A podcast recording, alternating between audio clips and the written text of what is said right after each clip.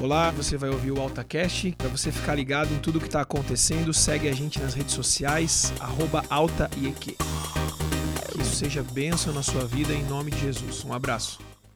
Gente, eu estou feliz demais, demais. Eu, eu, saí do Brasil em comecinho de dezembro.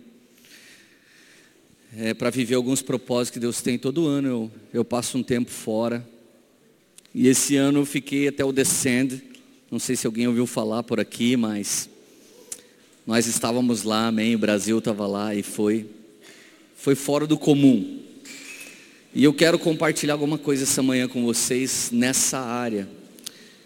A gente viveu dias incríveis, eu sou pastor do Brunão, Brunão é pastor de adoração do Morada lá da nossa igreja. E por muitos anos nós pregamos, por muitos anos, não só nós, o Gustavo Paiva falou sobre isso, o Theo Hayashi falou sobre isso, pessoas que eu não sei que falou sobre isso, foi usado por Deus para falar sobre isso, mas nós falamos que ia chegar um dia que nós não iríamos fazer mais versões, mas que isso iria inverter. Os americanos começariam a cantar nossas canções. Quando nós começamos a falar isso, alguém realmente pensava que a gente estava delirando, e na verdade a gente estava, mas era do Espírito Santo mesmo. E eu não estou falando mal de jeito nenhum de versões. O, o, o meu pai espiritual é, é, o pai espiritual da Naná também. Ele é um americano. E eu, eu fui influenciado por anos por quatro gringos que tipo, eu nunca quis ter um na minha vida e Deus me deu quatro. Então, Jeremiah Bowser, Jason Lee Jones, Mark Schubert, Dan Duque, eles apareceram na minha vida e eu morava lá no interior, eu moro ainda, lá no interior de São Paulo, Taubaté. E Taubaté você só sabe que tem uma grávida lá que não estava grávida. Isso é tudo que você sabe sobre Taubaté. Os mais cultos sabem que é a terra do Monteiro Lobato também, que o sítio do Pica-Pau é lá. Mas tirando isso, tem mais uma coisa lá que é a Poema. E quando a gente começou a ser igreja, a gente realmente queria ser igreja para quem tinha medo de igreja, para quem não gostava da igreja, para quem foi ferido pela igreja. E de repente a gente começou a profetizar sobre isso. Então, quando o Morada chegou lá, eles eram uma banda que estava na estrada há muitos anos, mas eu ensinei uma coisa para o Brunão. Eu falei, Brunão, tem dois jeitos de você dar certo na vida. Ou você articula tudo, cai na engrenagem, consegue engajar, ou você anda embaixo da nuvem. Essas são as duas maneiras de você dar certo na nossa, na nossa geração. Ou você compra seguidores, ou você se encaixa em ferramentas, ou você arruma estratégias, e isso é uma boa maneira de você dar certo, ou você depende de Deus e Ele simplesmente faz tudo acontecer na sua vida, amém? Você dá o passo e Deus põe o chão na sua frente. Essa é uma possibilidade sobrenatural de viver aquilo que Deus deseja para nós, amém? Então, por anos nós ficamos falando disso, e um cara que também ficou muitos anos lá foi o Alessandro Vilas Boas, e todos nós ficamos falando muito tempo sobre isso. Também falei muito disso com um cara chamado André Aquino, e a gente sempre ficou falando, vai chegar um dia que vai ser a vez do Brasil. Vai chegar um dia que nós seremos as cartas vivas a ser apresentado às nações. E cara, eu posso te dizer uma coisa com muita alegria e felicidade. É, eu não tenho visto em nenhuma outra nação o que Jesus tem feito no Brasil nos últimos três anos. Em qualquer lugar que você for, nesse exato momento, a galera está queimando por Jesus, a galera tem fome para Jesus. Então você chega lá eh, numa igreja que você acha que você conhece as, as, características dela. Ah, essa igreja é a quadrangular, aquela ali é a Assembleia de Deus, aquela bola de neve, e você acha, eu já sei o que acontece nesse tipo de igreja. Então quando você chega lá, Deus te surpreende porque Deus está operando, o fogo de Deus está caindo, a galera de Deus não está cabendo dentro de si, e nós realmente estamos nos tornando esse tema que eu não acredito que vocês escolheram, mas eu creio que Deus revelou para vocês. Nós estamos realmente nesse tempo nos tornando cartas vivas de Deus, amém? Tem alguém feliz aí? E eu estou tão feliz porque esse tempo que eu fiquei lá, eu pude ver muita coisa da igreja brasileira, da igreja hispana, da igreja americana, mas quando a gente foi para aquele estádio, chegou a sessão brasileira, e quando eles começaram a cantar, parecia que o Brasil estava jogando, e parecia que tinha sido gol, e parecia que tinha sido 7 a 1 para nós em cima da Alemanha. Mano, tipo, arrepiava assim, quase explodiu os pelos do braço. Teve um momento que, que, que a gente estava cantando as músicas, então todos os gringos que estavam ao nosso redor, eles ficavam olhando pra gente, tipo, esses caras são brasileiros, né? Porque eu não sei cantar essa letra. Então de repente chegou um gringo para mim e falou, Hey man, I'm Eric, I'm from America. Eu falei, Hey man, I'm from uh, tava Texas. Ele, Uhul. ele pediu, cara, você pode orar para mim, eu preciso viver o que vocês estão vivendo. Eu estou escutando música brasileira mesmo sem entender, mas eu estou cantando a canção de vocês. Você pode orar para mim? Então nós começamos a orar por ele. E tipo, e, e o cara era bem perdido, sabe? Ele ele estava ali com a gente. Ele não tinha ideia que que a galera do Hangar, do Dunamis e o Douglas Gonçalves e a Val estavam fazendo imposição de mãos nele, assim, ele estava recebendo uma coisa que só rola nas conferências, tá ligado? E quando ele levantou, tipo assim, ele estava apaixonado por aquilo. Então, as pessoas estavam cantando Yeshua, porque Yeshua em qualquer língua é Yeshua. E as pessoas cantando e cantando, e realmente, eu faço parte da geração que viu se cumprir o que os nossos pais semearam por anos, o que os nossos avós sonharam por anos. E eu quero dizer uma coisa para vocês com certeza absoluta. Chegou a nossa vez e nós somos as cartas vivas de Deus, amém? Então Deus precisa nesse momento de algumas coisas pessoas mortas para si mesmo, pessoas que não fazem confusão, não quebram aliança, não estragam unidade, pessoas que não estão vivas mais para si, mas elas estão vivas para Cristo apenas. Então a natureza adâmica delas tem morrido para que Cristo viva somente nelas, amém? E eu quero compartilhar exatamente sobre como se tornar essa pessoa nessa manhã, amém? Está feliz ainda? Põe a mão no seu coração então. E ora comigo, Espírito Santo. Eu clamo que o espírito de revelação venha sobre essa casa. Não só sobre os homens que estarão nessa plataforma nesses dias, não só sobre os ministros de adoração, não só sobre os momentos de intercessão ou qualquer momento que alguém lidere, mas eu quero que o espírito de revelação venha sobre qualquer pessoa que está aqui nessa manhã, em nome de Jesus. Enche, Senhor, à medida que os ministros vão falando as palavras reveladas daqui dessa plataforma, o Senhor possa decodificar de maneira pessoal, de maneira íntima, de maneira explosiva, tornando cada um dos irmãos que participam desse retiro em verdadeiras cartas vivas, cheias do Espírito Santo de Deus. São pessoas que nem sempre terão anotados os versículos, mas terão eles gravado na tábua do seu coração Pode ser que a gente não lembre o endereço de onde está aquele versículo, mas jamais vamos esquecer aquilo do teu Espírito que nos marcou nesses dias Torna-nos, Pai, cartas vivas e que daqui saia muitos homens e mulheres de Deus relevantes para a cidade de Curitiba, Senhor, para o Paraná, para o sul do Brasil, para o Brasil todo, para as nações, e não somente, Senhor, dos cinco ministérios, mas em qualquer área, das artes, que em qualquer área, Senhor, na música, Senhor, no cinema, na área acadêmica, pelo poder do sangue de Jesus, nos torna relevantes em Ti, e que a gente venha morrer para que o Senhor viva por meio de nós, em nome do Senhor Jesus. Aleluia. Amém. Queridos, o tema dessa mensagem é Tua palavra é uma semente e meu coração é uma terra boa. Efésios 4:1, a Bíblia diz: Como prisioneiros do Senhor, rogo-lhes que vivam de maneira digna da vocação que receberam. A palavra vocação é uma palavra que nós na igreja temos traduzido para chamado. Eu quero te dizer, quero que você grave isso no seu coração, isso é fio de doutrina. Chamado é único e universal. Todo mundo aqui foi chamado para ter um relacionamento pessoal com Jesus, isso é chamado. Outras coisas não são chamadas, outras coisas são vocação.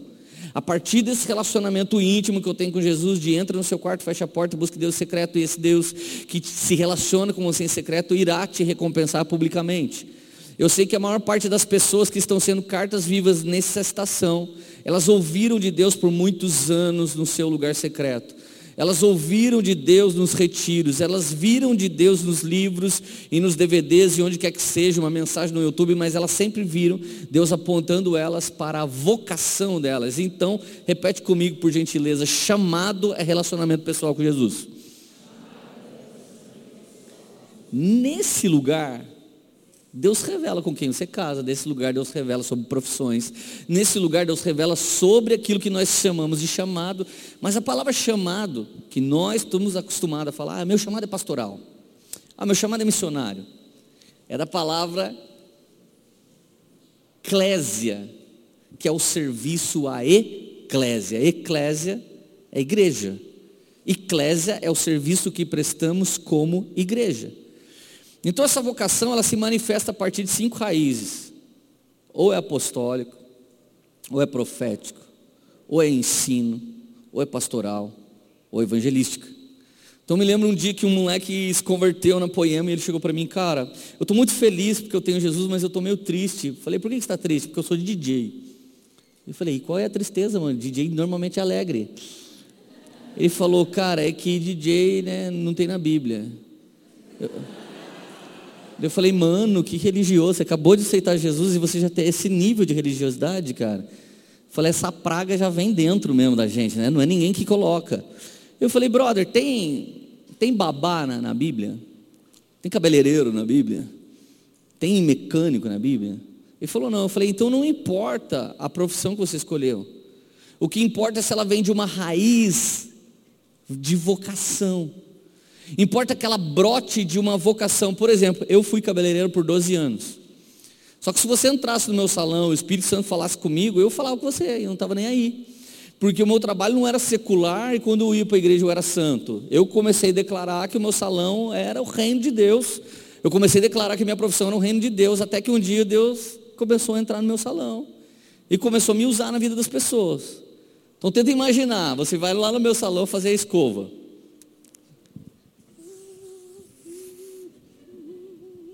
Esticando aquela juba. E aí o Espírito Santo fala para mim, diz para ela que ela não vai casar com esse cara. O Espírito Santo, ele diz logo, vai querer um sinal, há tanto tempo eu falo com você, diz para ela que ela não vai casar com esse homem. Eu falei, tá bom. Daí quando você está no cabeleireiro, ele olha no espelho e do espelho ele olha no seu olho. Você está bem aqui, mas é assim que a gente fala. Daí eu, você acredita que Deus fala com as pessoas? Daí ela, hã? Falei, que droga, velho, já foi difícil falar primeiro, vou ter que falar de novo. Né? Dava vontade de falar, amada, acredita que Deus fala com as pessoas? Porque, cara, você já está crente, tomado pelo Espírito Santo, já está checadara querendo orar em línguas. Eu, é, você acredita que Deus fala com as pessoas dela? Ah, aham. Daí eu olhei para ela e falei, Deus disse para mim. Shadakarabassai. Rei Darabassuki, você não vai casar com esse homem. Ela ah, começou a chorar no meu salão, mano. Que, que horrível, cara. Que cena horrível. Você, você quer apenas ser o operador de fotocopiadora, você só quer ser mecânico, só quer ser professor, entrar da sua aulinha e sair. O Espírito de Deus invade você e começa a atrapalhar a ordem natural das coisas. Você realmente está pronto para isso? Você está pronto para perder muitas vezes aquela sua cliente que, que, que, sempre passa toda semana te dá 50 reais para você fazer escova no cabelo lindo dela. Então de repente eu continuei falando, só que naquela hora o cara abriu a porta do meu salão de cabeleireiro, olhou no meu olho assim, e aquele foi o dia que eu vi o jargão pentecostal se cumprir, sai de ré, Satanás. Ele olhou no meu olho e foi saindo de ré assim, sem falar nada, e fechou a porta. Eu olhei e falei, mano de Deus, eu tô eu estou crente mesmo. Cara, adivinha o que aconteceu? Alguém aí que tem profecia, o que você acha que aconteceu? Palavra de conhecimento. O que você acha que aconteceu, gente? Vai, responde, a cliente desapareceu. Ela foi embora, nunca mais ela voltou. E eu fiquei péssimo. Fiquei falando, meu Deus, que viagem. Nem era o Espírito Santo nada, acho que era a minha cabeça. Como que eu fiz um negócio desse? Deve ser as maconhas que eu fumei antes de se converter. Cara, mais ou menos uns cinco anos, velho. Parece ela com uma criança assim. Uma barriga assim, bem grande. E você sabe que quem bate nem sempre lembra da briga, mas quem apanha jamais esquece. Você sabe disso, né? Então ela entrou com cara de pau e falou assim: Oi, lembra de mim? Não, né, velho? Você não lembra de nada, mas daquela bendita mulher que Deus te usou e não, você não sabe o que aconteceu, você jamais quer. Ela, lembra de mim? Eu falei, lembro. Tudo bom? Ela, tudo bem. Dela, esse aqui é o Miguel. Isso aqui é o Gabriel. Eu falei, ah, virou crente, né, mano? Quem que põe esses nomes no filho? E você já sabia que era pentecostal ainda, né? Miguel e Gabriel é corinho de fogo na veia. Aí, olha, irmão Leandro, queria te dizer algo. Eu sou missionária fulana, meu marido é o presbítero ciclano. Nós éramos casados, a gente era crente, a gente era da Assembleia de Deus. E de repente, do nada, meu casamento acabou. E quando eu vim parar no seu salão, eu estava casando com um homem. Esse homem, ele disse para mim que ele era um feiticeiro, que todo dia ele passava na porta da minha casa e ele declarava que ele ia casar comigo, ele fez um monte de obra de feitiçaria. E eu não acho que isso pega, mas eu e meu marido acabamos dando tanta brecha que o nosso relacionamento acabou. Mas quando eu vim no seu salão, você profetizou que eu não ia casar com o homem. Faltava uma semana para eu casar com aquele homem. Leandro, sabe o que aconteceu? Eu falei, o que aconteceu? Ela disse, ele morreu.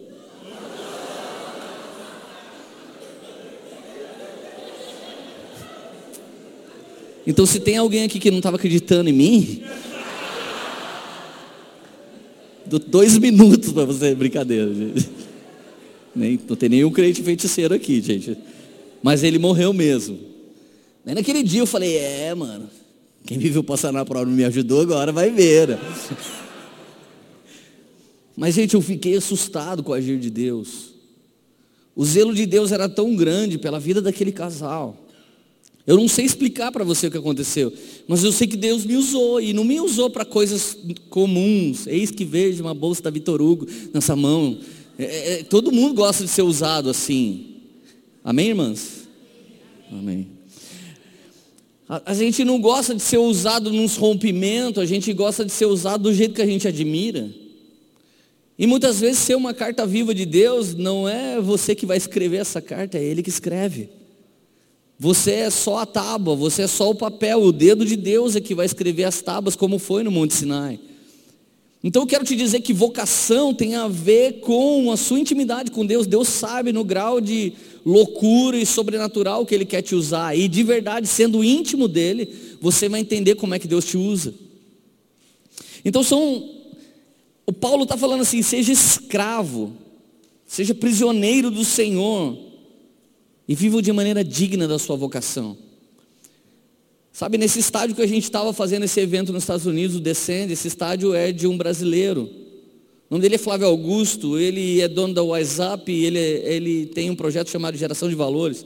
E esse cara é um cara tão intenso e ele é escravo da visão que ele tem. Eu conheço outros caras que são escravos da visão que ele tem. Dia 25 de dezembro de 2016, Deus me deu uma palavra de conhecimento para um cara chamado Vitor Azevedo. Eu falei, cara, eu vejo uma igreja dentro de você. Aí ele disse para mim, cara, eu nunca quero ser pastor. Eu falei, cara, não, não perguntei. Jesus falou para mim que tem uma igreja dentro de você e ela vai começar em breve. Quatro meses depois, nós começamos a igreja dele e a gente trabalhou seis meses sem ninguém saber que a gente estava plantando uma igreja. Nesse exato momento ele está explodindo, tem três cultos, não cabe gente, as pessoas vão embora, fica fila igual balada, e ele está indo para um dos maiores galpões da cidade dele, a igreja dele não tem um ano e meio. Sabe, isso é se tornar uma carta viva. Ele tinha 22 anos de idade quando Deus começou a operar isso. Nós tivemos que declarar, cara, você tem que casar esse ano em nome de Jesus, e essa mulher tem que vir sangue nos olhos para fazer a obra, não sei o que, papai. Daqui a pouco chegou a Luísa, do jeito. Então, às vezes, nós queremos coisas sem entender nossa vocação, sem ser escravo do nosso chamado. O que é ser escravo do nosso chamado? Não é no sentido pejorativo, é que eu acordo pensando nisso, eu sonho com isso. Quando eu estou em algum lugar, eu penso nisso. Eu estava andando em Curitiba, vindo para cá, tudo quanto é galpão que eu vejo, eu falo, nossa, mano, dá para fazer uma igreja aqui. Eu olho do outro lado ali, meu Deus, tomara que acabe essa concessionária para a gente abrir uma igreja aqui. Cara, o que, que eu faço? Eu sou igrejudo, velho. Eu só penso em igreja. E o pior, agora não penso mais nem na minha igreja. Eu fiquei três meses trabalhando na igreja de outro cara. Três meses ajudando a Lagoinha de Orlando. Tipo, eu não estou mais servindo para viver só no ambiente que eu criei no Senhor, que Deus me usou para levantar. Mas chega uma hora que você é carta viva para qualquer pessoa, em qualquer lugar, e o seu modo de operar é segundo o vento do Espírito, não sabe de onde vem, nem para onde vai. Assim é todo aquele que é nascido do Espírito de Deus, e você sabe que a nossa geração é aberta para isso. A galera da nossa cidade é aberta para o lesbianismo, é aberta para a homossexualidade, é aberta para a pornografia, é aberta para o adultério, é aberta para o divórcio. E qual é a boa notícia de tudo isso? É que nós não vivemos numa caixa. Nós não vivemos dentro de parâmetros de religiosidade, nós temos uma mente ampla e muito aberta, a ponto da gente não caber em grau nenhum de cultura alguma ou religiosidade. Nós seremos verdadeiros apóstolos que estão estabelecendo na terra a verdadeira eclésia, até que em algum momento aconteça a parousia, depois que a gente estabelece uma cultura que modela culturalmente a cidade, e nós começamos a revelar aqui na terra como é no céu. Você se torna um cara aqui na terra como no céu uma mulher aqui na terra como no céu, tem um namoro aqui na terra como no céu, cria filhos aqui na terra como no céu, gera família aqui na terra como no céu, ganha dinheiro aqui na terra como no céu. O que acontece? O céu passa a ser tão visto aqui que a Jerusalém celestial ela é atraída e ela toca a terra e começa o milênio onde Cristo vem reinar. Então o que muita gente esperava do Trump ou Bolsonaro é só Jesus que vai fazer, meu amigo. E quem atrai é duas pessoas. Só duas pessoas têm autoridade de dizer Maranata, é o Espírito e a noiva que está cheio do Espírito que dizem Maranata, hora vem Senhor Jesus. Então ser santo não tem a ver com uma religiosidade de forceps, onde eu sou obrigado a ser um babaca que cumpre um monte de regra chata e aquilo me deixa estressado. Não, eu amo tanto Jesus que eu escolhi morrer para mim mesmo, para que Ele viva em mim, e à medida que eu vou modelando culturalmente a terra, onde eu vou passando, vai se tornando aqui na terra como no céu céu, aqui na terra como no céu. Eu sou um genuíno apóstolo, escravo da minha vocação, uma verdadeira carta viva. Então, quando alguém me chacoalha, vai acontecer que nem isso aqui, ó. Você me dá um chacoalhão agora, o que, que caiu? Por quê? Vamos lá, gente. Por que, que caiu água? Por isso que quando alguém esbarra na gente, a gente derruba o que a gente está cheio. Se a gente derruba um palavrão, se a gente derruba um estresse, ou se a gente derruba um glória a Deus, oh, fique tranquilo, vai dar tudo certo, Jesus está com nós. Você derruba o que você tem dentro. E a verdade é que os sinais seguem os que creem. E os que creem estão em movimentos e eles têm um movimento absurdo. Escravos de vocação estão indo para um lugar que eles acreditam, mas eles não viram. Então, ou você se move pela fé, ou você se move atrás dos sinais que são operados por aqueles que andam pela fé. Então, nessa geração, dá para você ser mais um, uma mera versão de alguém que está fazendo uma coisa legal, ou dá para você ser único, uma edição limitada, não vai haver outra pessoa como você. E quando você entende qual é a sua vocação e chamado, você se torna influente no reino de Deus. Você começa a contagiar as pessoas no reino de Deus. Você começa a afetar. O seu Instagram afeta as pessoas no bom sentido.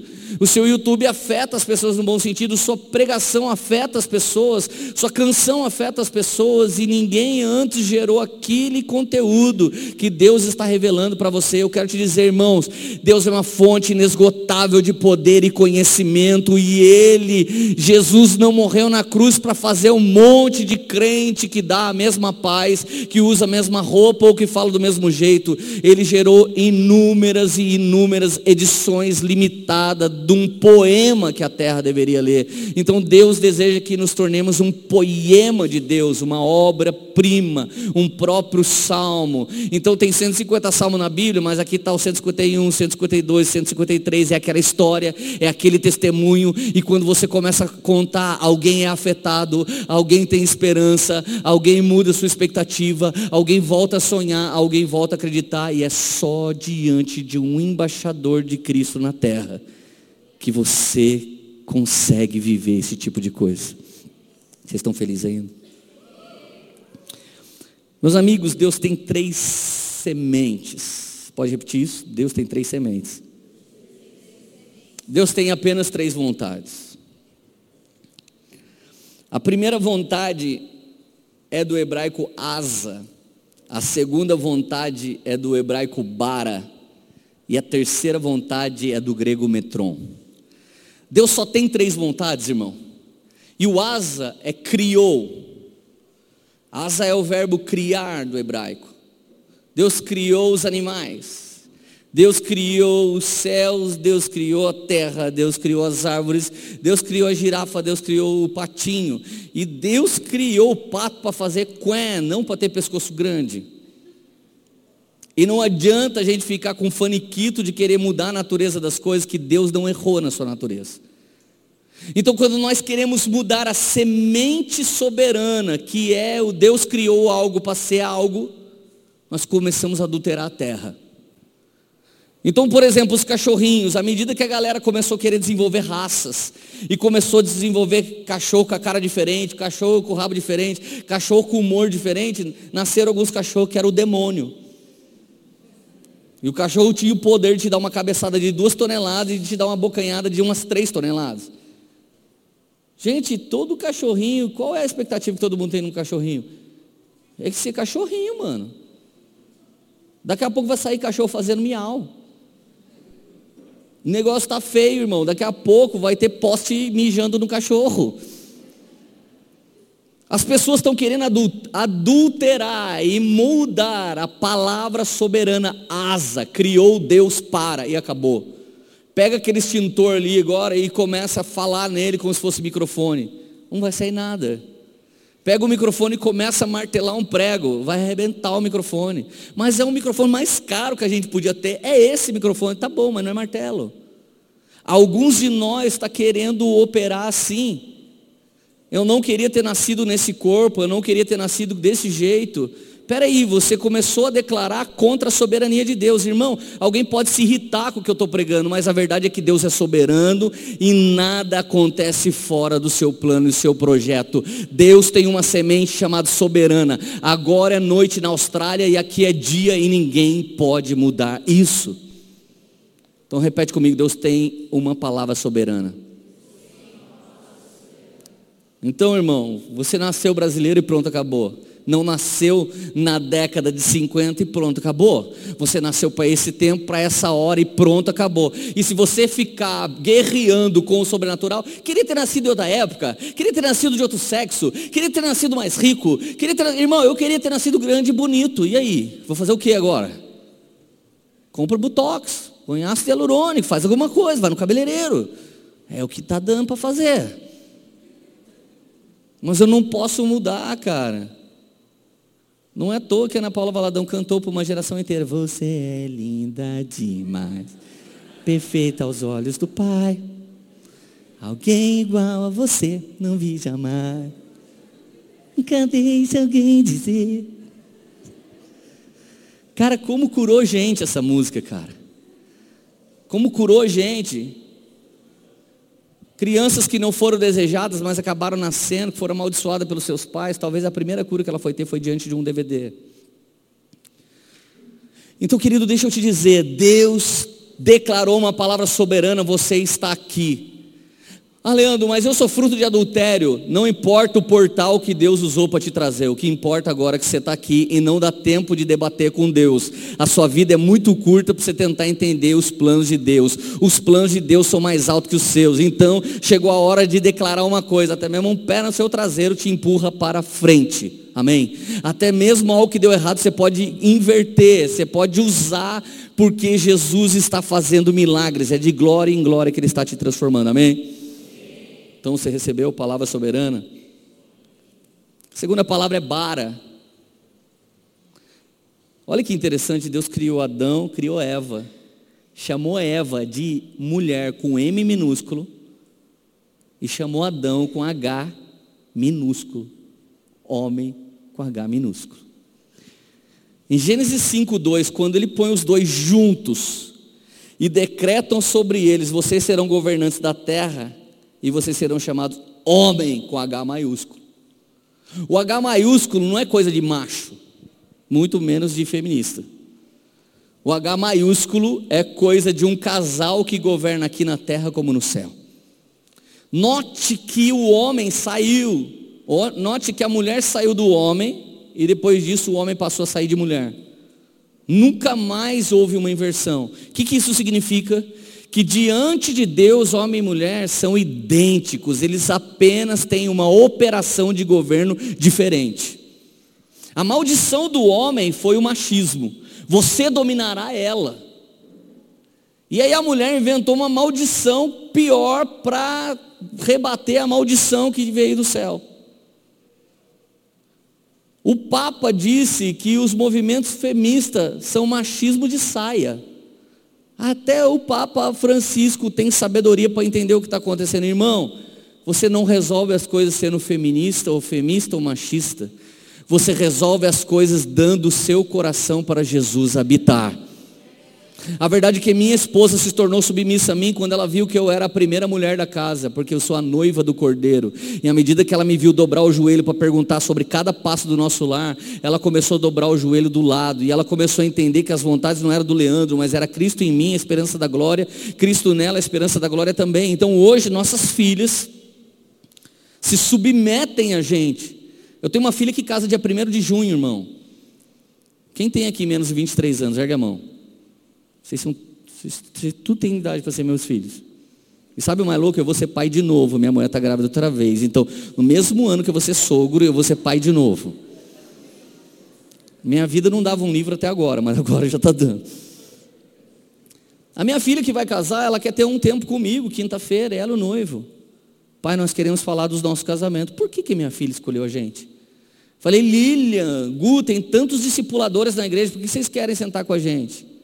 Você pensa no ambiente seguro que a gente conseguiu criar, a ponto da minha própria filha e meu futuro genro querer ter um tempo de mesa com a gente para ter discipulado sobre casamento.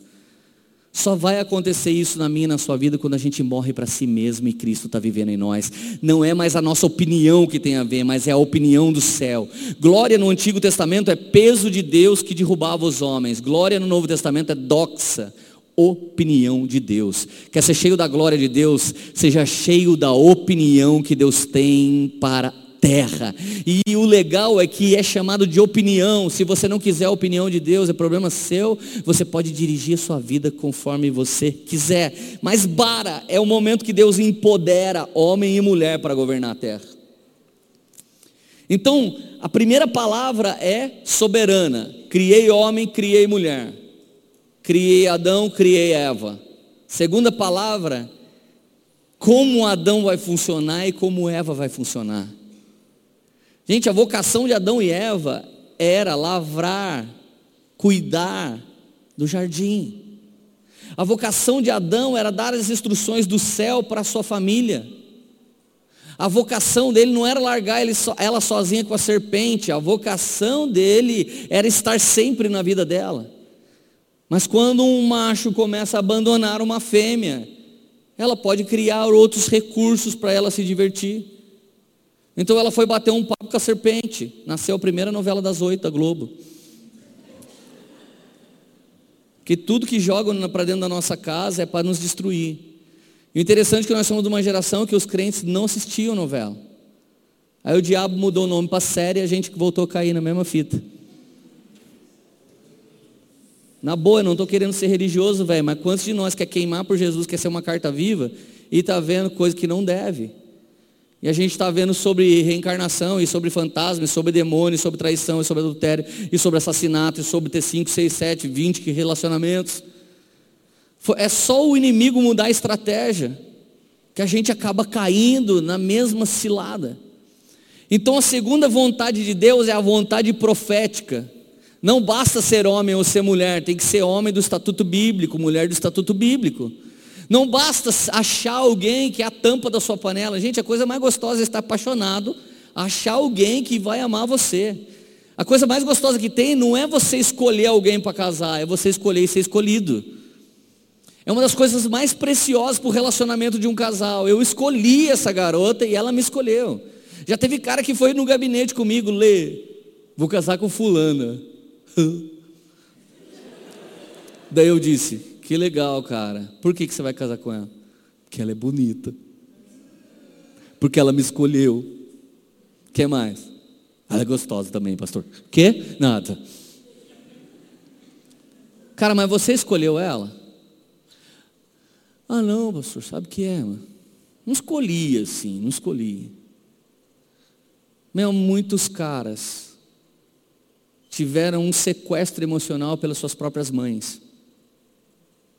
A mãe não teve um casamento bem sucedido com o pai, então depositou na hombridade do filho tudo que ela esperava do marido. E agora a maior rival da nora é a sogra. Então nós temos hoje adolescentes de 40 anos de idade. Cara que fica tirando foto de longboard como se fosse menino de 15. Não chega nenhuma mina. Chega uma mulher na igreja, ela é tão imponente, ela é tão incrível, que ele chega na hora que ele, que ele bate o olho no sapato dela, na roupa dela e vê o estilão dela, ele fala. Uh. Em vez de ele chegar e a irmã, vamos no madeiro? Ele chega e faz, Patrick? Não vem o timbre, saca? Não vem, mano. O cara é o irmão Ed Sheeran, tá ligado? Tipo, todo mundo pira, todo mundo curte a foto, mas tem mais ele como amiguinho do que como macho alfa para ter um relacionamento. Gente, pensa comigo, quero que você imagine agora, vamos fazer um teatrinho aqui, a igreja chegando para Jesus. Jesus, quando é que você vai voltar a me buscar? Jesus, eu estou cheio de pecado. Quando é que você vai dar sua vida pela minha? Olha, Jesus, você está indo embora na morte. Dá para você enviar outro Espírito Santo para me tomar, como só você toma. Consegue imaginar a igreja fazendo isso? Mas o que a gente vê na Bíblia é um Cristo que tem algo chamado varonilidade. Sabe o que é varonilidade? Não é macho alfa machista é um homem governante segundo o caráter de Jesus. Sabe o que a gente vê na Bíblia? É uma igreja submissa com caráter de igreja. Irmão, se a gente não ajusta isso, vai ser eternamente o inferno da guerra dos sexos, onde estamos nos tornando homossexuais não por uma questão sexual, mas simplesmente porque o relacionamento de dois homens tem menos treta do que um homem com uma mulher. Você entende que o nosso comportamento está adulterado? Gente, se eu contar para vocês quem foram as meninas que pediram para eu pregar essa mensagem, vocês iam falar mentira que elas estão passando por luta. Tem mulher falando, pastor, prega para ter mais macho na igreja, em nome de Jesus. Daí os caras falam para mim, sabe o quê? Mas prega para as meninas ser pouco menos poderosa, pastor, porque só de olhar na, roupa que elas chegam, a gente fala, mano, eu vou quebrar, velho. Só de escova é 10 mil reais por ano, desse cabelo. Vou trabalhar na onde para pagar a conta dessa garota?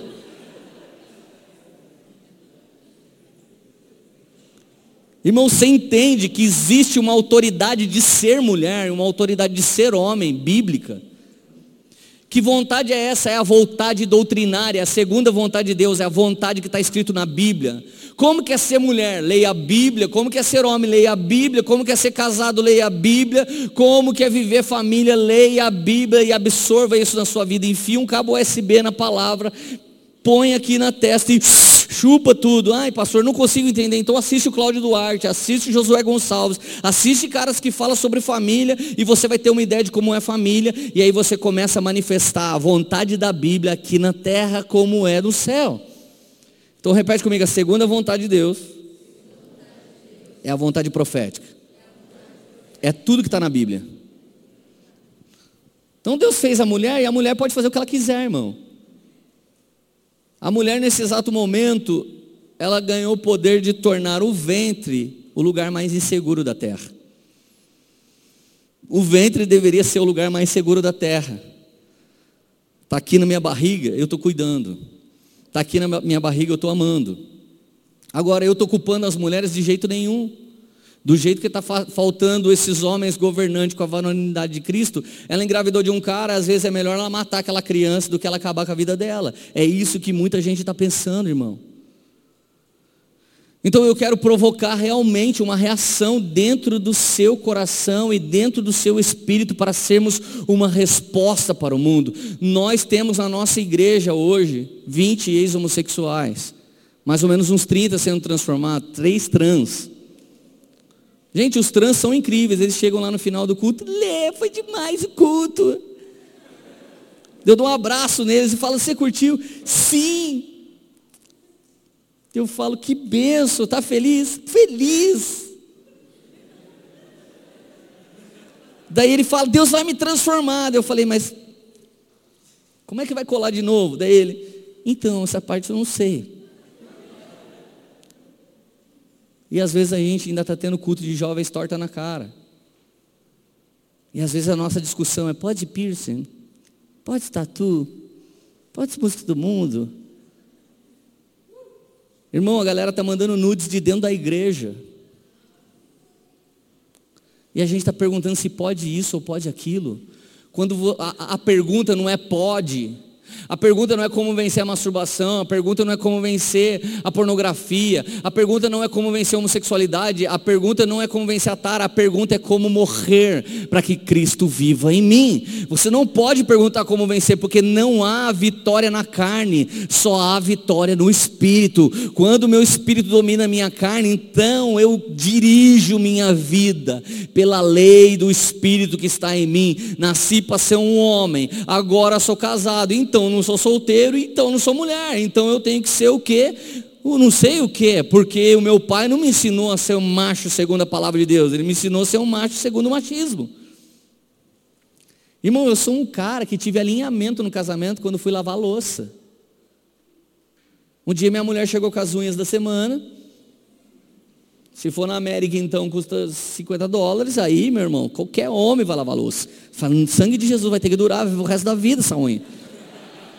50 dólares, mano. Eu viro manicure, cara. Eu sou, eu sou só cabeleireiro, mas eu viro manicure por 50 dólares, tá louco? A Erika chegou com as unhas da semana. Eu falei, mano de Deus, deve custar mais caro do que usar o 20 que eu ponho no meu carro. Falei, ah, que unha é, amor, dela? Qual homem que não gosta de ver uma unha linda da esposa e ela ainda faz para você? Falei, opa, senti assim um, um avivamento afrodisíaco. Falei, Falei, opa! Irmão, fui lá, peguei o lixo, botei o lixo nas costas. Escuta isso, cara. Como que você vira macho? Coloquei o lixo nas costas, tentei levar para fora. Falei, mano, que lixo pesado. Eu pensei comigo, eu nunca levei o lixo. Estou casado há 10 anos na época. Eu nunca levei o lixo, cara. Mano, eu fui levando o lixo, fui ficando indignado comigo. Falei que desgraçado, cara. O cara viva ali, quer ser avivalista na nação e não leva o lixo na rua. Eu fui lá, coloquei o lixo, voltei triste, pensando como que a Érica carregava aquele lixo. Não é à toa se ela der um eu desbundo na hora, velho. A menina ficou forte só de levar lixo. Daqui a pouco. Daqui a pouco eu comecei a olhar para os lixos assim do banheiro. Irmão, eu sou de uma casa que tudo era mágico. O lixo do banheiro nunca transbordava, ele desaparecia. Eu sou de uma casa que o balaio era mágico. Você jogava roupa no balaio, delas apareciam de uma maneira mágica, cheirando comfort lá no guarda-roupa. Sabe quem me fez assim? Minha mãe. Minha mãe me fez ser um menino criado no danoninho, piada de prédio, leite com pera.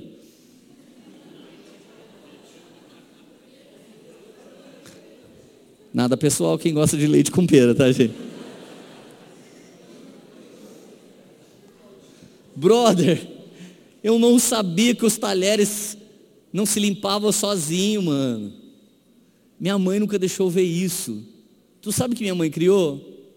Um delinquente por relacionamento a dois.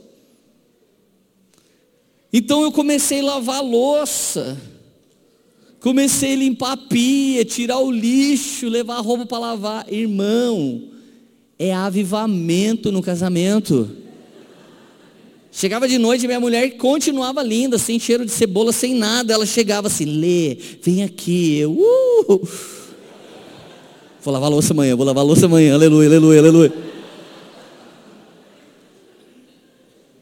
O que todo marido reclama é que às vezes a mulher não participa das coisas que ele gosta. Mas, cara, será que é a igreja que tem que fazer tudo por Jesus ou é Jesus que fez tudo pela igreja? Irmão, vai ser ativada a varonilidade de muitos caras aqui nessa manhã. Hoje na Poema, quando chega o macho alfa cheio do Espírito Santo, cheio da varonilidade, sabe o que acontece? 20 meninas começam a orar pelo cara. Dá até dó dos caras, velho. O cara abre o catálogo e começa, deixa eu ver qual que eu quero. Porque tá faltando, gente. Eu tô falando sério. Vira um grande homem de Deus que você vai ver, irmão, vai chover na sua horta. Você vai ter que escolher ainda. O Espírito Santo me mandou escolher esse daqui. Mas como eu sou teimoso, eu vou escolher esse. Irmão, quando você é incrível do jeito que Deus sonhou, você atrai tudo de bom para a sua vida, gente. Isso não é nem bíblica, é física quântica. Você atrai aquilo que você é. Vocês estão felizes ainda? Para ou continua?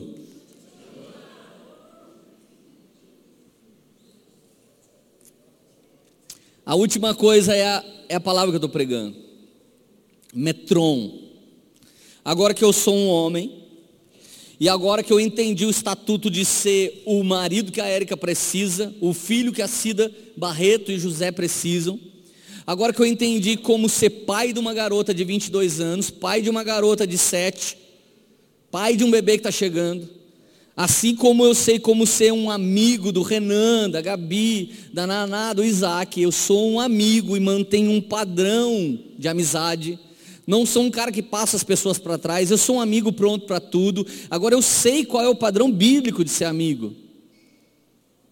Então Deus pode me dar a terceira semente, que é a última palavra que Ele tem. Repete comigo, Deus também tem uma semente revelada. Obrigado, Deus abençoe. Deus também tem uma palavra revelada. Vai, fala, Deus tem uma palavra revelada. Gente, quantas Marias virgens grávidas do Espírito Santo vocês já conheceram? Quantas? Uma. Teve uma em Varginha que engravidou do ET, mas é que lá as pessoas usam LSD. É bem fácil de resolver essa. Quantos Elias você já conheceu? Que tinha autoridade para confrontar Jezabel, Acabe, tinha poder de fazer a chuva parar. Quantos você conheceu? Um. Quantos, quantos Salomões você conheceu? Quantos homens que foram os mais sábios da terra depois de Jesus? Quantos caras desse teve? Só um Salomão. O que eu estou querendo te dizer é que Maria, Salomão, Elias, Moisés, eles receberam uma palavra revelada. O nome disso na Bíblia é Metron. Vamos lá, Efésios 4, 7. A graça foi concedida a cada um de nós segundo a proporção do dom de Cristo. NVI, medida repartida de Cristo. Nova Almeida, medida do dom de Cristo. Bíblia Mensagem, pela graça generosa de Cristo, cada um de nós tem seu próprio dom. Na Bíblia Viva, entretanto, Cristo concedeu aptidões especiais a cada um de nós. Qualquer coisa que ele deseja que recebamos do seu rico depósito de dons. Então, olha só. Eu me lembro que na gravação do, do, do CD ao vivo do Jason e do DVD, a Naná que traduzia ele me aparece lá, tipo, o mundo inteiro vê ela cantando. No final fui correndo na Naná, falei, Naná de Deus, você já era uma das tradutoras mais incríveis que eu vi, e você ainda canta? Você ainda precisava cantar tudo isso? Era é aptidão, é um dom. E no momento que ela cantava, e era a primeira vez que eu estava vendo, eu era afetado por aquela canção. Sabe quando você sente a unção de alguém que está cantando? Isso é ser afetado. Tem gente que canta e você não sente nada, irmão, mas tem gente que canta e você sente uma unção. Tem gente que prega e te dá informação, mas tem gente que prega e você sente vontade, fogo, você sente liberdade do espírito, você sente vontade de voar. Quem um dia não viu, por exemplo, sei lá, vai, tipo, o Luiz Hermínio pregando ao vivo não teve vontade de ficar dando mortal de costa na igreja ou sair voando? É impossível você ver o Luiz e você não fazer uma coisa assim. Então, cara, Jesus tem uma partícula da sua medida que ele dá de uma maneira revelada para cada pessoa que já entendeu os dois primeiros níveis da sua vontade. Então Deus tem uma vontade soberana, uma vontade profética e uma vontade revelada. Deus tem uma palavra soberana, uma palavra profética, uma palavra revelada. E cartas vivas têm as três palavras se cumprindo em si. Irmão, eu ia para a minha igreja e eu sabia falar todas as paz do mundo, que eu era missionário. Então eu chegava na igreja, sabia qual a igreja que falava graça e paz. Paz de Cristo, paz de Jesus, paz do Senhor. Shalom, feliz sábado. Eu falava todas, eu tinha minha cartela de paz, que eu era missionário. E quando você erra paz, você já errou a paz perto de alguns caras? Cara, o cara nem quer mais ser seu irmão. Você fala, paz ao outro, paz de quem? Minha vontade era falar do diabo que não é, mas era é que ele fala paz do Senhor, Salvador, Jesus Cristo. Eu, oh, aleluia. Então é um, quase que um jargão, tipo, eu aprendi a fazer isso. Isso é parte da religião de muita gente. Eu não estou falando mal, mas eu aprendi a me comportar. Em alguns lugares eu podia ir vestido do jeito que eu estou aqui. Em outros lugares eu precisava pôr a roupa adequada. Eu me lembro que eu fui numa igreja um dia, chegou na porta da igreja, todo mundo arrancava o sapato. Eu cheguei e falei, o que está acontecendo aqui? Aí o obreiro já ficou indignado, deu não ter visão espiritual e não entendeu o que estava acontecendo lá. Ele falou: tira o sapato do teu pé, que o lugar que você está pisando é santo. Do, eu com uma meia furada, velho. Sabe aquela época da prova que você tem um tênis e uma meia que está lavando que está no seu pé? Eu estava nessa época, mano. Aí eu pensei comigo, mano de Deus, eu vou pregar, velho. Ninguém vai me ver pregando com essa meia. O, o joia estava para fora, velho. Irmão, pensa, não, eu não sabia se eu pecava ou se eu passava vergonha. Eu escolhi pecar. Tem a gente que escolheu esperar, eu escolhi pecar aquele dia. Eu falei assim, irmão, se eu entrar de sapato, de boa, tudo bem, mas não vai subir no púlpito para pregar, vai pregar de baixo. Irmão, eu, eu, me senti mais humilhado de pregar de baixo do que ficar com o polegar para fora. Me arrependi no meio do caminho. Mas eu preguei lá de baixo. Mas o que eu quero te dizer é que eu aprendi a ter o comportamento que as pessoas queriam. Até naquela igreja estranha, quase que eu consegui ter o pleno comportamento. Mas esse tipo de regra não muda sua vida. Esse tipo de regra perece pelo uso. Esse tipo de regra faz você ficar achando que está agradando a Deus com esse monte de coisa difícil que você faz. E Deus nem sabe o que você está querendo dizer. Quando o filho pródigo está voltando para casa, ele diz: Pequei contra o céu, pequei contra ti, não sou digno de ser chamado seu filho. Esse é o tipo de oração tola que Deus não ouve, porque Deus, Ele é o pai da parábola, ele puxa o seu vestido e sai correndo para abraçar o homem, para ele entrar para a cidade sem ser apedrejado, porque ele era um pecador. Deus está celebrando sua volta, seu retorno, seu coração, até o dia que você não sabe dizer, Deus sabe entender. Tem dia que a gente fala palavrão evangélico, não sei se você já falou, mas você passa na rua, vem uma menina quase sem roupa, daí você olha para ela e fala sangue de Jesus tem poder. Você disse uma frase crente, mas qual era a intenção do seu coração? Já teve dia que você estava com ódio de alguém, você falou, aleluia, irmão. Mas do, do íntimo do seu coração, Deus sabe muito bem o que você estava dizendo. Agora, já teve cara que me, se converteu na minha igreja e quando ele chegou para dar testemunho, posso dar o testemunho, Leandro? Eu pode. Irmão de Deus, não deixa as pessoas dar testemunho no microfone que acabou de se converter. Gente, eu era muito louco, agora eu se converti. Aleluia, Nossa Senhora. Eu ficava assim, né, tipo. Cara, agora você acha que Deus não entendeu o que ele disse? Os evangélicos não entenderam o que ele disse, mas Deus entendeu. Cara, tem gente que fala palavrão querendo dizer uma coisa muito legal. Mas tem gente que fala a palavra de Deus com tanta ira e tanta maldade no coração. Irmão, a verdade que eu quero te dizer é que existe uma medida do dom de Deus, só você vai operar e até alguém entender que ela é uma benção, pode ser que seja perseguido. Então eu cumpri todas as regras, sabia toda a paz, sabia usar a roupa certa na igreja certa, e Deus não fazia meu ministério acontecer. Mas à medida que eu voltava para o meu salão de cabeleireiro, e voltava a ser um simples cabeleireiro, e não falava mais, queridos e amados, cumprimentos irmãos, paz o Senhor, abra sua Bíblia, primeiro epístola, apóstolo Paulo, a igreja de Corinto. Eu parei de falar com um timbre espiritual. Gente, eu ligava um botão botão.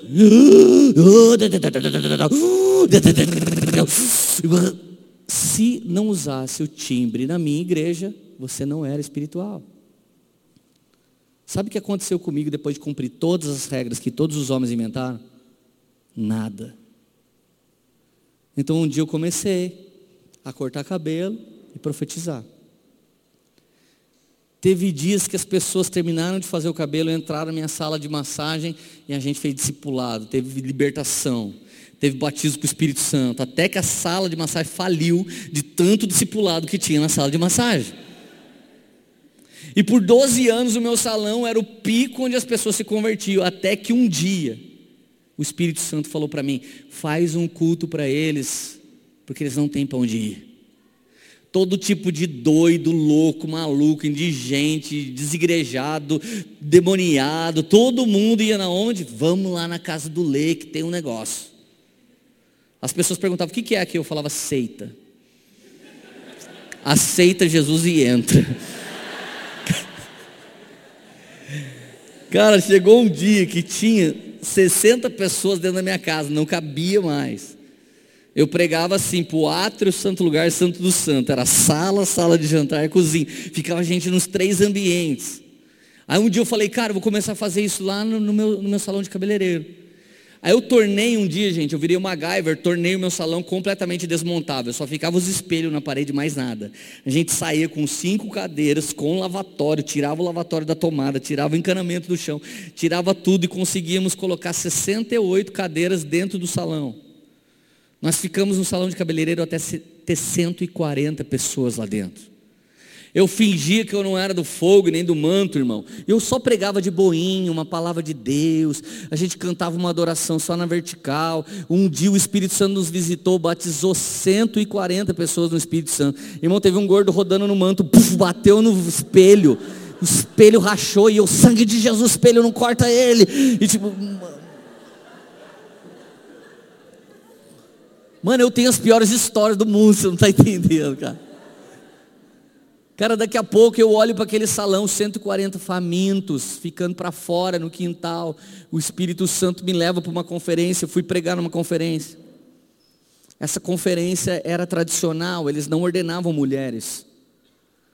Chega um momento na conferência, eu não entendi nada. O pastor falou: Eu tive um sonho que dois jovens estavam sendo ordenados pastores.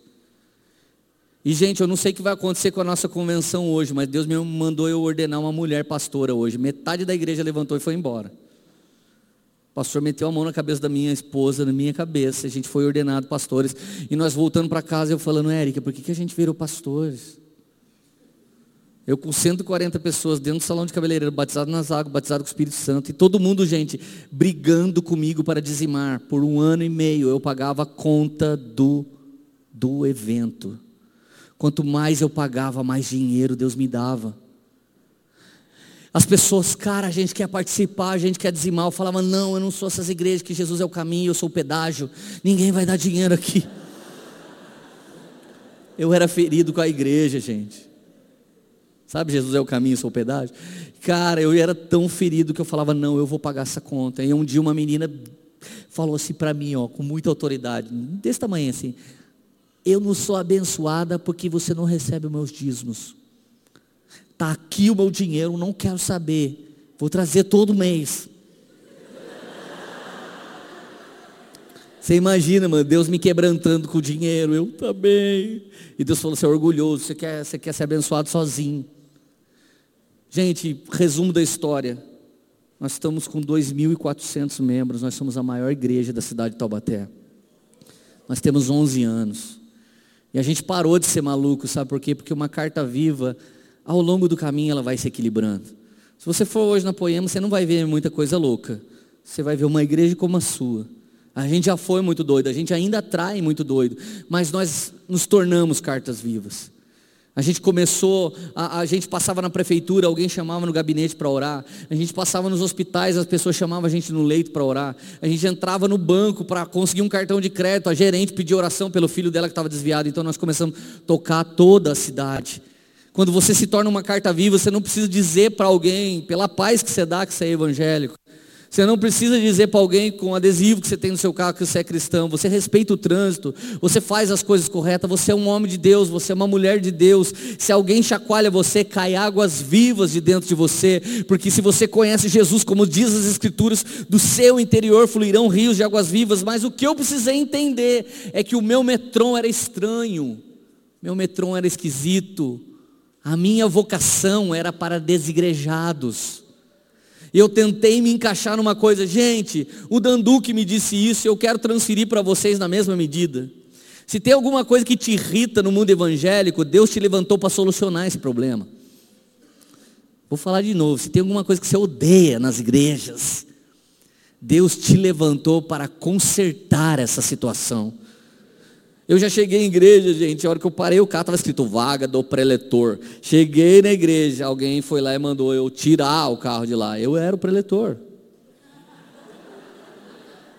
Jovem, tira o carro daí, porque não é o seu lugar. Eu, tudo bem. Tirava. Daqui a pouco vinha o pastor, pastor Leandro Barreto, coloca o seu carro ali na vaga. Eu olhava para o diabo, tem diácono e tem diabo.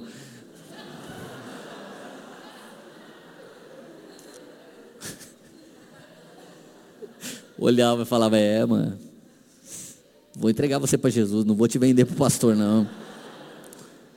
Mas sabe o que era bom dessa perseguição, irmão? Ao mesmo tempo que Deus estava dando um sucesso ministerial, Ele estava me matando. Gente, eu cheguei em igreja para pregar, na hora que eu cheguei na porta, eu era o pregador. Alguém perguntou se quer aceitar Jesus? Eu falei, quero. Porque as pessoas olham sua, o seu visual. As pessoas olham você por fora. Mas eu não quero que você se entristeça com ninguém que faz isso. 1 Samuel 16, 7.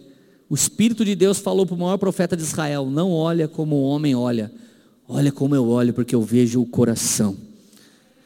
Agora eu quero te dizer: você pode até começar estranho, esquisito, mas um dia os frutos vão ter que comprovar que você é um homem de Deus e que você é uma mulher de Deus. Hoje já não sofro mais, hoje eu sou aqueles pastor da moda, entendeu? Tatuado, a barreta, agora essa é a moda. E que não nos tornemos uma nova religião, que despreza o de eterno, que despreza os tradicionais, que despreza os centenários.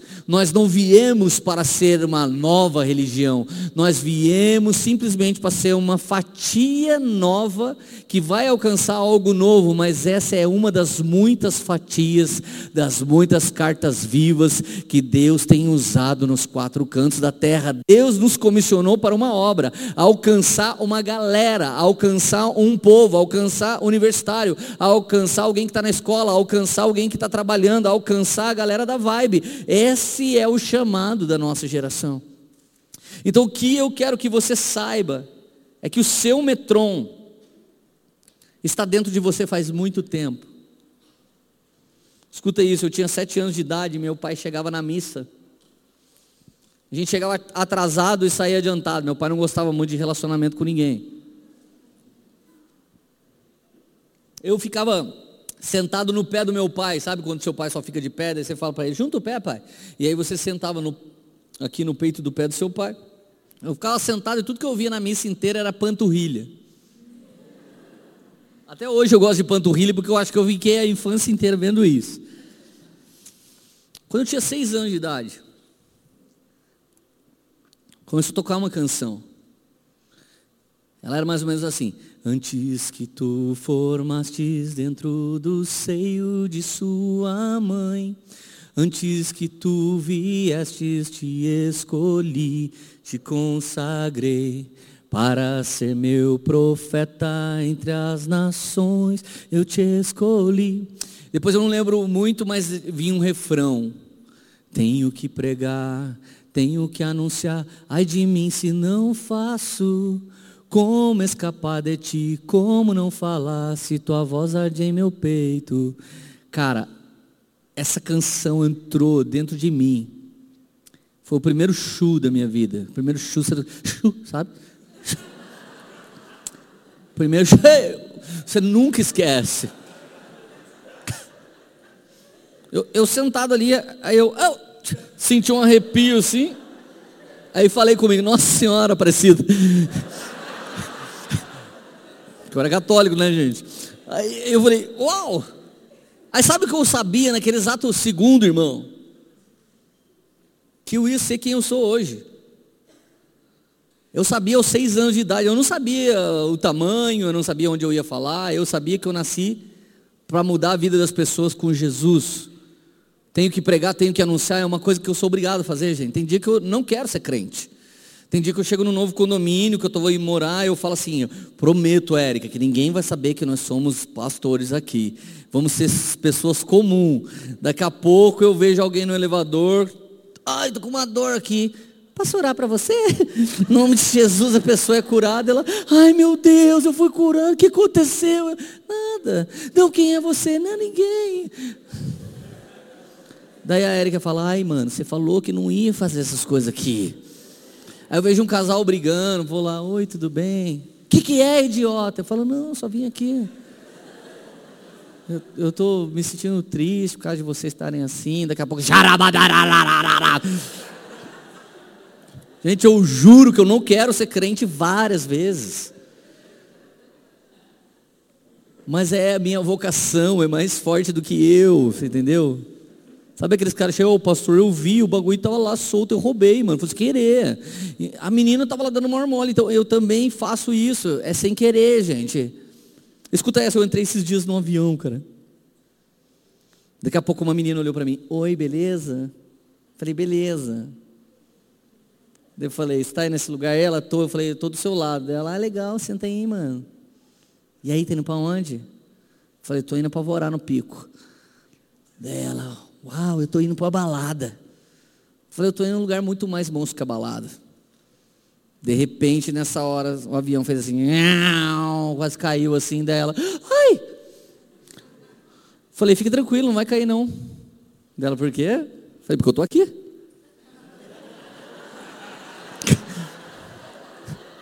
Aí a garota falou, mano, você é o Tony Stark?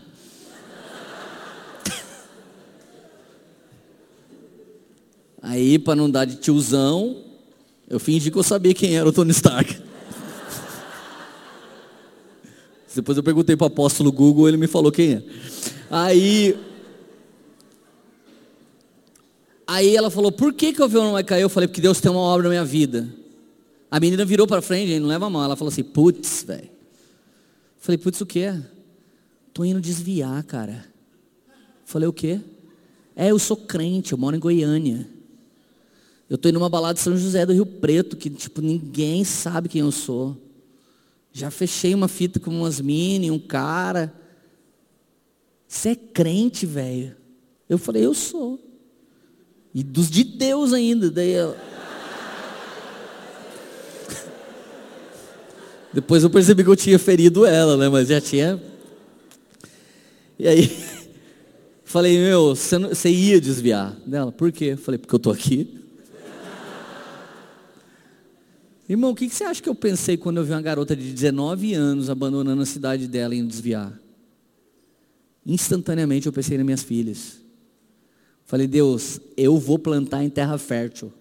Os crentes, pai dessa menina, deve estar orando por essa essa diabrada aqui, vou arrancar esse demônio na bica dela, no nome de Jesus. Falei para ela, fecha o olho dela. O quê? Fecha o olho. Daí ela, fechei. Deu meti a mão na cabeça dela. E eu fiquei orando por ela, cara. Daqui a pouco ela começou a chorar. Daí foi mais legal. Ela foi pra balada, deu tudo errado. Daqui a pouco ela escreve no store, no, no store lá do meu WhatsApp. Mano, qual, qual conferência você está? Eu vou na igreja. Estou com medo. Cara, eu quero dizer para você que quando as pessoas encontrarem com você, elas inevitavelmente vão perceber que você é uma carta viva. Você já entendeu por que, que você nasceu, você já entendeu o estatuto de Deus para você viver, mas ainda tem uma palavra revelada. Eu tenho outros amigos incríveis, eles são realmente direitinhos no Evangelho, sabe? Eles funcionam do jeito que eu falo, olha que crente legal. E eu queria ser eles, eu queria falar como eles, mas Deus não me usou assim. E aquilo que por muito tempo é esquisito, um dia se torna referência. Hoje a minha vida é ir nos lugares onde os crentes não estão sabendo muito o que fazer e eles querem que eu fique falando como que é as loucuras de fazer as coisas por aí afora. Então, um dia a igreja disse: Isso não é igreja, isso não é pastor, não é assim que faz culto. Essas igrejas são dos malucos. Começaram a falar igreja de gay, igreja de bêbado, igreja de lésbica. Todo mundo que era gay, bêbado e lésbico começou a ir para a minha igreja. E foi ótimo, gente, porque agora tudo era gay, era lésbica, era bêbado, agora é tudo ex. Mas foi a galera que propagou.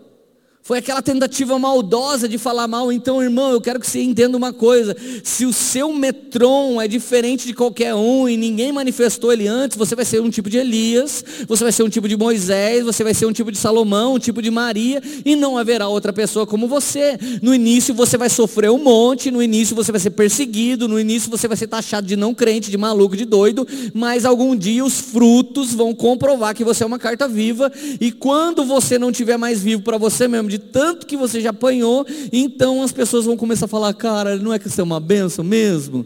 Será que você pode contar pra gente como que é isso? Que tão legal isso, isso é tão legal, né? Ai, que benção. Esquisitinho, não é de Deus, né? Tem gente que para consertar fala isso pra mim. Olha, você é maluquinho, mas é de Deus. Eu falo, ah.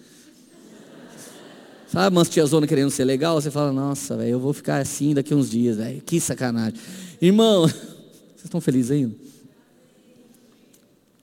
Agora, Leandro, é garantido que todo mundo vai receber o seu metron? Não. E eu quero que você preste muita atenção nessa parte. O semeador saiu a semear. Quem é o semeador? É o próprio Deus. E o que, que ele semeava? A palavra. E quem é a palavra? O próprio Cristo. Então o Cristo se manifesta de três maneiras.